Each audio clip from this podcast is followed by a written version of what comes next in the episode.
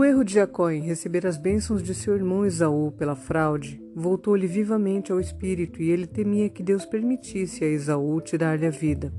Em sua angústia, clamou a Deus toda a noite. Foi-me mostrado um anjo como estando na presença de Jacó, apresentando diante dele o seu engano no seu verdadeiro caráter. Quando o anjo tencionou deixá-lo, Jacó agarrou-se a ele, não o deixando partir. Fez súplicas com lágrimas, clamou que se tinha arrependido profundamente de seus pecados e enganos contra seu irmão, os quais tinham sido o meio de sua separação da casa de seus pais por vinte anos.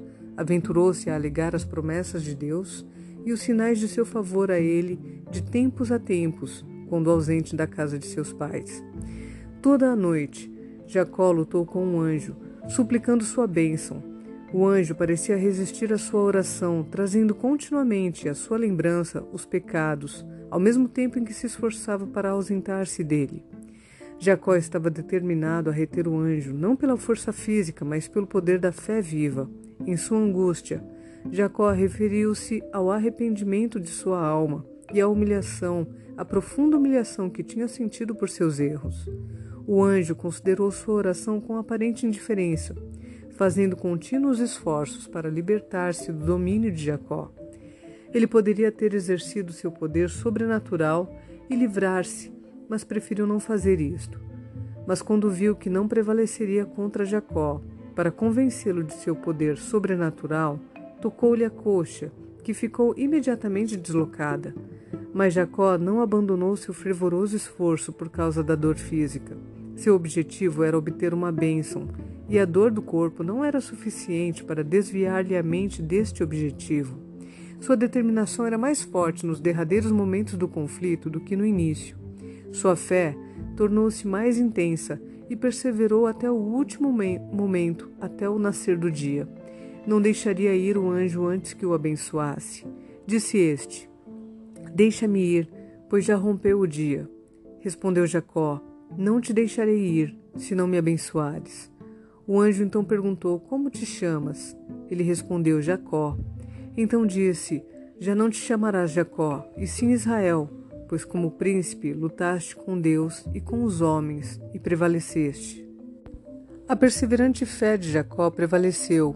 Ele segurou firme o anjo até obter a bênção que desejava e a certeza do perdão de seus pecados. Seu nome foi então mudado de Jacó, enganador, para Israel, que significa príncipe de Deus. Tornou Jacó: Dize, rogo-te como te chamas. Respondeu ele: Por que perguntas pelo meu nome? E o abençoou ali. Aquele lugar chamou Jacó Peniel, pois disse: Vi a Deus face a face, e a minha vida foi salva. Foi Cristo que esteve com Jacó durante a noite. Foi quem ele porfiou, com quem ele porfiou e a quem ele perseverantemente reteve até que o abençoasse. O Senhor ouviu as súplicas de Jacó e mudou os propósitos do coração de Esaú ele não sancionou nenhuma conduta errada seguida por Jacó. A vida deste tinha sido de dúvida, perplexidade e remorso por causa de seu pecado, antes de sua fervorosa luta com um anjo e da evidência de que ele obteve de Deus que lhe tinha perdoado os pecados. Lutou com um anjo e prevaleceu, chorou e lhe pediu mercê. Em Betel, achou a Deus e ali falou Deus conosco. O Senhor, o Deus dos exércitos, o Senhor é o seu nome. Oséias capítulo 12, versículos 4 e 5. Esaú estava marchando contra Jacó com um exército, com o propósito de assassinar seu irmão. Mas enquanto Jacó estava lutando com um anjo nessa noite, outro anjo foi enviado para mudar o coração de Esaú enquanto ele dormia. Em sonho, ele viu Jacó exilado da casa de seu pai por vinte anos, porque temia por sua vida. Notou-lhe o sofrimento por achar a mãe morta. Viu em sonho a humildade de Jacó e anjos de Deus ao redor dele. Sonhou que quando se encontraram não tinha em mente fazer-lhe mal. Quando Esaú despertou, relatou o sonho aos seus quatrocentos homens e ordenou que eles não fizessem mal a Jacó, pois o Deus de seu pai estava com ele. E quando eles encontrassem Jacó, nenhum deles deveria fazer-lhes mal. Levantando Jacó os olhos, viu que Esaú se aproximava e com ele quatrocentos homens. E ele mesmo, adiantando-se, prostrou-se à terra sete vezes até aproximar-se de seu irmão. Enquanto Esaú correu-lhe ao encontro e o abraçou, arrojou-se-lhe ao pescoço e o beijou e choraram. Jacó rogou a Esaú que aceitasse uma oferta de paz, que Esaú recusou, mas Jacó insistiu. Peço-te, pois, recebe o meu presente que eu te trouxe, porque Deus tem sido generoso para comigo e tenho fartura, e estou com ele, até que o aceitou. Jacó e Esaú representam duas classes: Jacó, os justos, e Esaú, os ímpios. A angústia de Jacó quando ele compreendeu que Esaú estava marchando contra ele com quatrocentos homens representa a angústia dos justos ante o decreto que os condena à morte, exatamente antes da vinda do Senhor. Com os ímpios unidos contra eles, serão tomados de angústia, pois, como Jacó, não podem ver escape para sua vida. O anjo colocou-se diante de Jacó e este o segurou e reteve e lutou com ele durante toda a noite. Assim também farão os justos no seu tempo de provação e angústia, lutando em oração com Deus, como Jacó lutou com o anjo. Jacó, em sua aflição, orou toda a noite por livramento das mãos de seu irmão. Os justos, em sua angústia mental, haverão de clamar a Deus dia e noite por livramento das mãos dos ímpios que os rodeiam. Jacó confessou a sua indignidade. Não sou digno do mínimo de todas as suas misericórdias e de toda a verdade que tu tens mostrado a teu servo. Os justos, em sua angústia, terão um profundo senso de sua indignidade e, com muitas lágrimas, reconhecerão sua completa indignidade e, como Jacó, pleitearão as promessas de Deus por meio de Cristo, feitas para tais dependentes, desamparados e arrependidos pecadores. Jacó agarrou firmemente o anjo em sua aflição e não o deixou ir.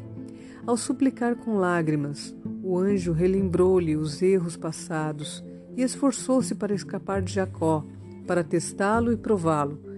Assim, os justos, no dia da sua angústia, serão testados, provados e experimentados para manifestar sua firmeza de fé, sua perseverança e inabalável confiança no poder de Deus para livrá-los. Jacó não recuou.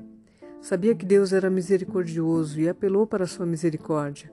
Referiu-se à sua passada tristeza por causa de seus erros e o arrependimento deles, e insistiu em sua petição por livramento das mãos de Esaú. Dessa forma, sua importunação continuou toda a noite. Ao relembrar seus erros passados, foi quase levado ao desespero, mas sabia que devia ter a ajuda de Deus ou perecer. Segurou o anjo e insistiu em sua petição com agônicos e ferventes clamores, até que prevaleceu. Assim será com os justos. Ao reverem os fatos de sua vida passada, sua esperança quase submergirá. Mas ao compreenderem que este é um caso de vida ou morte, fervorosamente clamarão a Deus, apelando em consideração à sua tristeza passada e humildemente arrependidos de seus muitos pecados, farão referência à sua promessa ou que homens se apoderem da minha força e façam paz comigo. Sim, que façam paz comigo, como está em Isaías capítulo 27, versículo 5. Assim serão suas fervorosas preces, oferecidas a Deus dia e noite. Deus não teria ouvido a oração de Jacó e misericordiosamente salvo sua vida se ele não tivesse previamente se arrependido de seus erros em obter a bênção pela fraude. Os justos, como Jacó, manifestarão fé inflexível e fervorosa determinação que não será desmentida. Haverão de sentir sua indignidade, mas não terão pecados ocultos a revelar. Se tivessem pecados inconfessados e sem arrependimento, a aparecerem então diante deles, enquanto torturados pelo temor e angústia, com vivo senso de toda a sua indignidade, seriam esmagados. O desespero seccionaria sua fervente fé e não teriam confiança para pleitear tão fervorosamente com Deus por livramento, e seus preciosos momentos seriam gastos em confessar pecados ocultos e em deplorar sua desesperante condição. O tempo da graça é o período concedido a todos para o preparo para o dia de Deus. Se alguém negligenciar a preparação e não levar a sério as fiéis advertências dadas, ficará sem escusas a luta fervorosa, perseverante de Jacó com o seu anjo deve ser um exemplo para os cristãos. Jacó prevaleceu porque foi perseverante e determinado. Todos os que desejarem a bênção de Deus, como Jacó, e se apegarem às promessas como ele o fez, e forem tão fervorosos e perseverantes como ele foi, terão o mesmo êxito que ele teve. Há tão pouco exercício da verdadeira fé e tão pouco peso da verdade em muitos professos cristãos, crentes, porque eles são indolentes nas coisas espirituais, não estão dispostos a se esforçar, negar a si mesmos, angustiar-se diante de Deus, orar longa e fervorosamente pelas bênçãos, por conseguinte, não as obtêm. Essa fé, pela qual viverão através do tempo de tribulação, deve ser diariamente exercitada agora. Aqueles que não fizerem vigoroso esforço agora para exercer perseverante fé, estarão inteiramente despreparados para exercer a fé que os capacitará a estar em pé no dia da provação.